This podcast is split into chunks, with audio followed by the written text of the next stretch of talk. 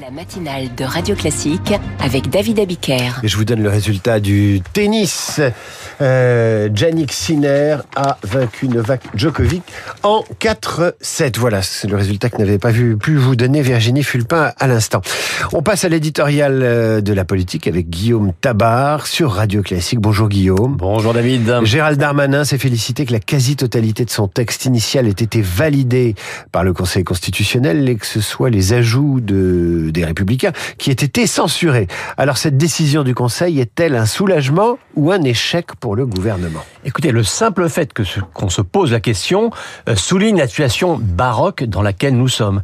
Car je crois que c'est quand même la première fois qu'un gouvernement se réjouit qu'une de ses lois soit censurée et pas à la marge par le Conseil constitutionnel. Ah, bien sûr, on s'en souvient, le texte adopté la veille de Noël était le fruit d'un compromis forcé avec LR, euh, forcé parce que sans ça, hein, la loi ne passait pas, forcé mais accepté, et plus encore, assumé. Emmanuel Macron était même venu spécialement à la télévision pour défendre ce compromis. Ça lui avait quand même coûté la démission d'un ministre et la fronde de certains autres. Alors, dire aujourd'hui, c'est très bien que les sages nous aient débarrassés de ce dont on ne voulait pas, ça montre soit que l'exécutif a reculé, soit que le compromis accepté alors n'était qu'une ruse pour avoir les voix de LR. Ça s'appelle du cynisme, ça. Du cynisme, et ça confirmerait qu'il se soit servi du Conseil constitutionnel pour empêcher juridiquement ce qu'il n'avait pas pu empêcher politiquement.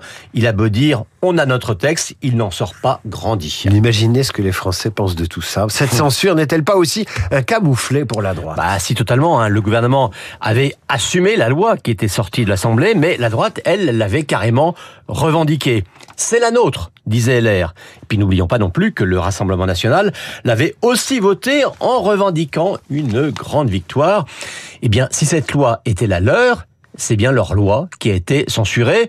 Pour le dire clairement, la droite, en votant la loi Darmanin, s'est fait rouler dans la farine. Alors, on peut s'interroger sur les motivations des sages.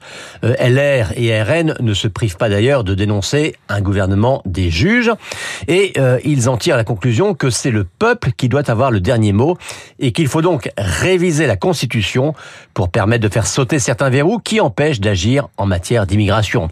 On peut effectivement, par exemple, trouver extravagant euh, que le Conseil constitutionnel dise non, on ne peut pas organiser un débat annuel au Parlement sur l'immigration, ou non, on n'a pas le droit de fixer des quotas.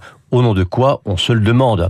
Mais sur les 37 censures, 32 concernent ce qu'on appelle des cavaliers, autrement dit des vices de forme.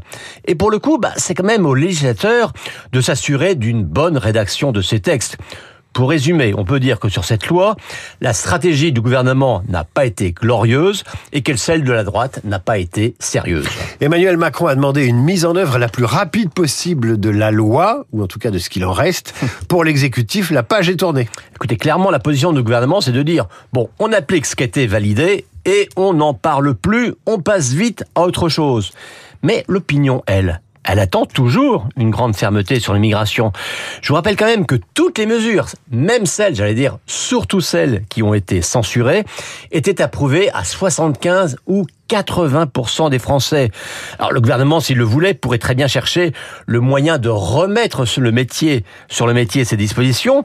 Bah, en ne le faisant pas, il prend le risque de ne pas être compris par l'opinion, alors même que Gabriel Attal prétend faire de la fermeté sur le régalien une de ses priorités.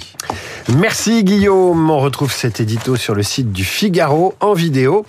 Euh, et nous poursuivons sur le même sujet avec l'invité de la matinale. Le Conseil constitutionnel a-t-il censuré le fond ou la forme de la loi immigration? Pourquoi droite et Rassemblement national réclament-ils une réforme constitutionnelle sur ce sujet-là? Le gouvernement peut-il être satisfait du résultat? Autant de questions que nous posons à la constitutionnaliste et politologue qui est l'invité de la matinale aujourd'hui. Euh, Anne Charles.